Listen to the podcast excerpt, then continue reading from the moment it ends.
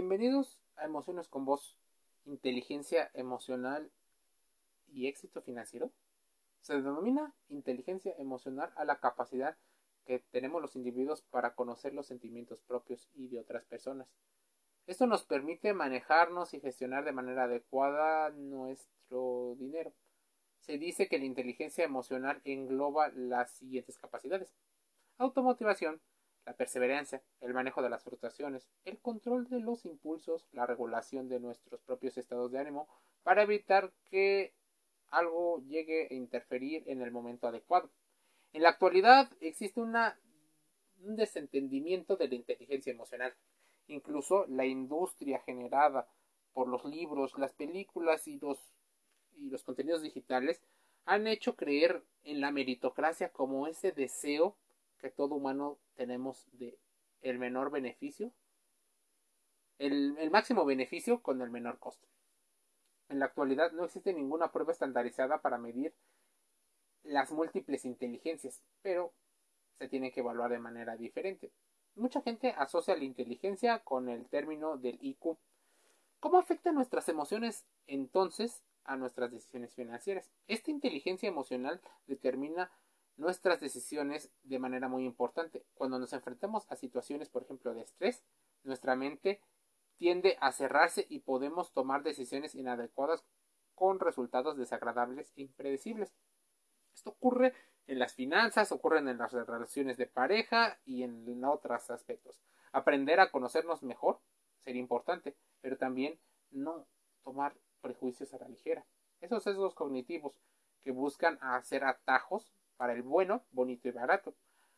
Vamos a predecir nuestras posibles reacciones ante ciertas situaciones y anticiparnos a ellas.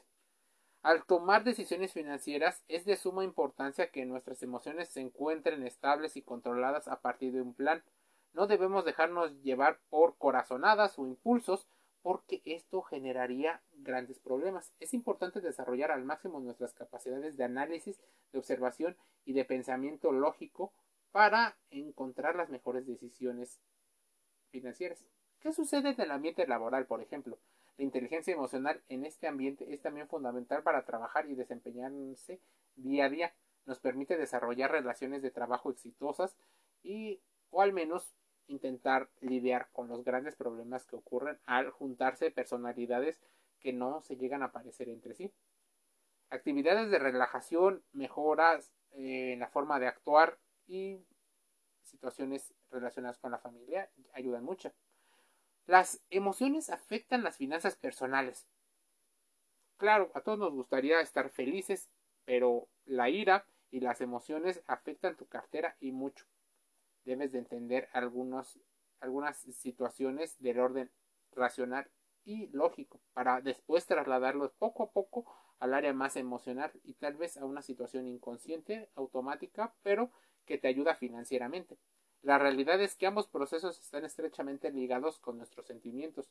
Por ejemplo, la felicidad. Para obtener una situación empezamos a hablar de química, dopamina, oxitocina y adrenalina y muchas situaciones que nos llevan, sin duda, a gastar más dinero. Incluso aunque no lo tengamos, de ahí viene una de las buenas razones por las que se inventaron los créditos. La gente suele tomar más créditos cuando está más contenta más feliz, hay más esperanza. Cuando hay menos esperanza, se reducen los gastos por eh, conceptos como la compra de artículos relacionados con las vacaciones o con artículos no necesarios. Hay varias estrategias que puedes aplicar, por ejemplo, tener una cuenta separada y exclusiva para las celebraciones, establecer un límite para que nunca se te pase de la mano el autofestejo, establecer cuáles son las metas grandes y cuáles son las pequeñas. ¿Qué otra emoción influye a la hora de tomar decisiones financieras? La ira. Ese es uno de los sentimientos más poderosos y potencialmente destructivos. Nadie lo quiere tener, pero todo mundo lo llega a tener. Cuando el enojo está en su máximo, es probable que actúes de forma precipitada. El peligro también es que la ira te ciega tanto que justificas incluso tus propias malas elecciones financieras. A todos nos ha pasado. Es más, por ejemplo, cuando nos vamos y gastamos de más.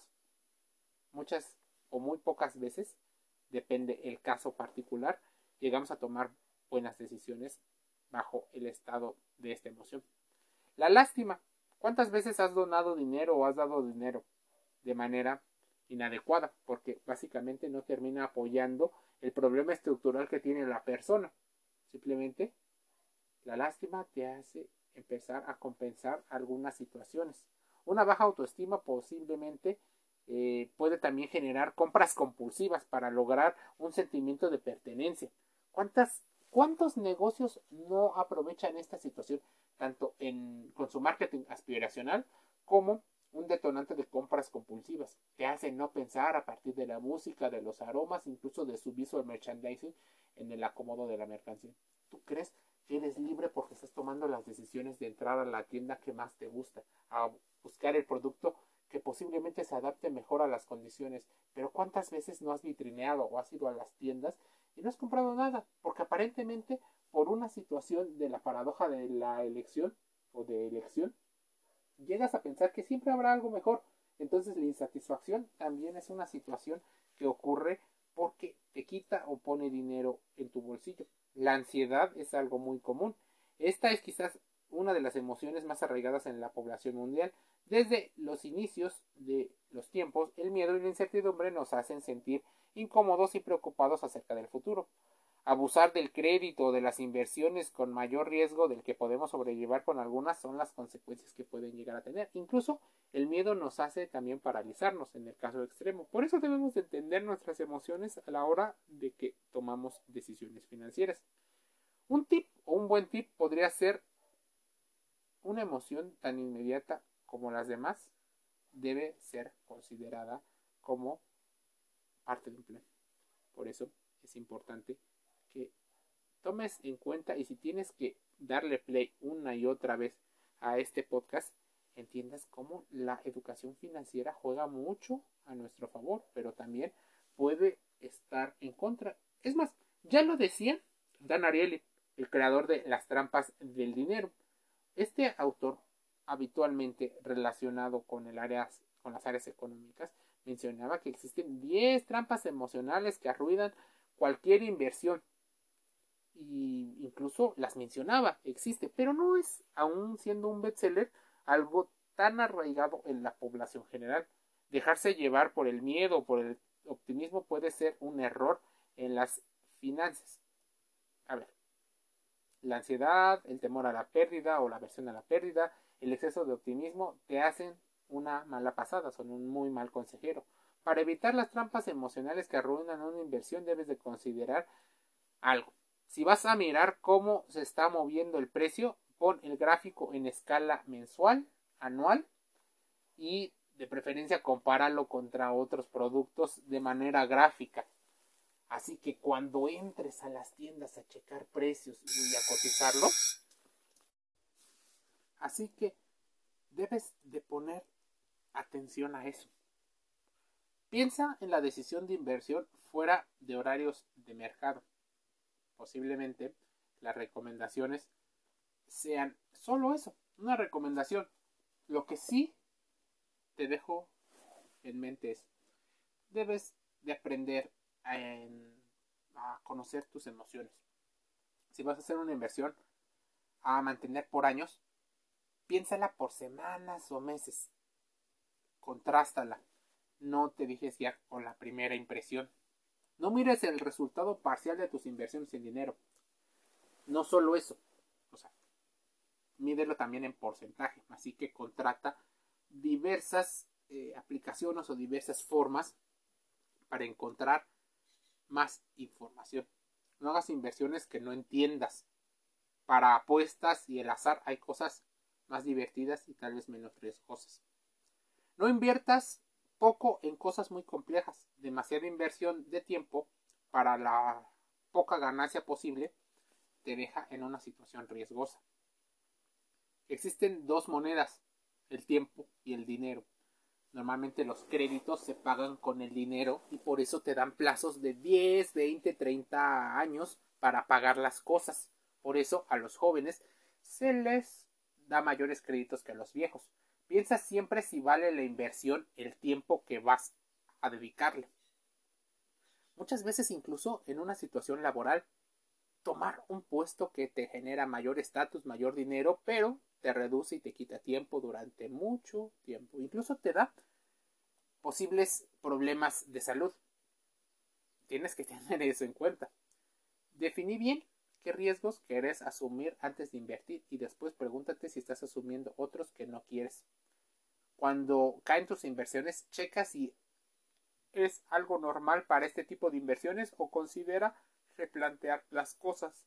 Siempre puedes retroceder, así que el retroceder no significa de perdedores, no está mal, debes de tenerlo en cuenta, porque estos solo son 10 tips, pero existen muchísimos otros para evitar que las trampas emocionales arruinen tu dinero. Cómo controlar tus impulsos. Cómo aprender a gastar. Las emociones cuestan dinero, así que debes de tener en cuenta eso. ¿Qué emociones también te pueden llevar a hacer cosas que en otras circunstancias no harías? Mira, las emociones cuestan dinero a las empresas, pero casi nadie le toma medida a eso. Muchas veces los empresarios consideran que las emociones son otra cosa, automatizan todo para poder librar una batalla en la cual son ellos dueños de los métodos de producción y no importan las emociones de la gente. Por eso, la, alta rotación de personal, y eso lo sabrá el personal de recursos humanos o el departamento de capital humano, atracción de talento o como le quieras llamar. Mira, existe una persona que estudió este tipo de cosas y te dejo un poco de, su trabajo. Mateo Moterilli es el ser humano que demuestra que a menudo la racionalidad en la toma de decisiones es baja y no se realiza de forma objetiva el análisis. En su opinión, la culpa es de las emociones que eclipsan el análisis de datos a partir de la evolución. Existen y se tiende a las trampas cognitivas o los sesgos cognitivos. Una cuestión que no solo afecta a las decisiones que toman las personas, sino a la sociedad, incluyendo los gobiernos y las empresas que están dirigidas por individuos. Sí, individuos dirigiendo individuos. Así que considéralo bien, las trampas que tiende a tomar el cerebro. Una decisión objetiva es difícil, es imposible para muchos tomar una decisión completamente racional, aunque en contextos controlados y realizando un análisis profundo se puede aplicar la teoría de la elección racional. Esto suele ser algo muy benéfico. Mira, hay una estadística. El 95% de las decisiones que tomamos cada día se realizan a través del instinto, de las emociones o lo que muchos llaman el piloto automático de nuestro cerebro. Como consecuencia, el ser humano no toma decisiones como está escrito en los manuales de economía. Normalmente son comportamientos inconscientes que la gente utiliza y por eso se vuelven predecibles. ¿Cuesta las emociones dinero a las empresas? Como te había dicho, sí. Así que usted hace referencia a menudo en sus discursos a una galería de errores económicos que comete el ser humano como consecuencia de sus emociones? Probablemente sí. El dinero no alcanza, la pérdida del valor o del dinero, de todas las emociones, ¿cuál es la que más influye en tu toma de decisiones? Si las emociones influyen tanto en las decisiones, ¿por qué dejamos pasarlo en piloto automático? ¿Puede servir esta teoría a la hora de diseñar la estrategia de las empresas? La verdad es que sí. Incluso se dirigen a una mirada de consumidores, pero también de los empleados. Si el miedo es la emoción más dominante en la toma de decisiones ante un contexto mundial de incertidumbre, volatilidad, ¿cómo se puede tomar decisiones objetivas? Defendernos de nosotros mismos de las trampas de nuestro propio cerebro en materia de dinero. Tómalo en cuenta. Y si quieres saber más, métete a Emociones con Voz. Estamos en Spotify, gratis en Google Podcast, Apple Podcast y Anchor FM. Te envío un saludo cálidamente.